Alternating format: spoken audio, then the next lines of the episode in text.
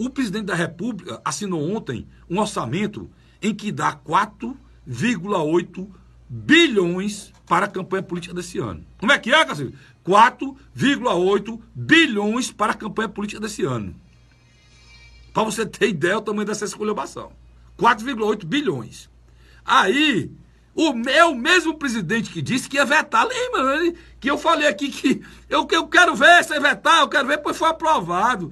Olha, é, essa proposta foi, manda, foi, mandada por ele, foi aprovada, e a Advocacia Geral da União brigou para ser mais, era para ser 5,7 bilhões.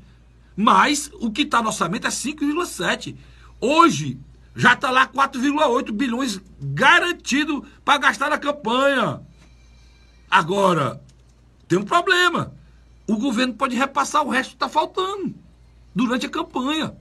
Então, o presidente já está somando dois partidos grandes aí, que é metade, metade dessa grana. Pegou mais três com o Centrão. Do, quando terminar, mais da metade desse recurso vai ficar para a campanha presidencial. Hum. E o homem é vetar.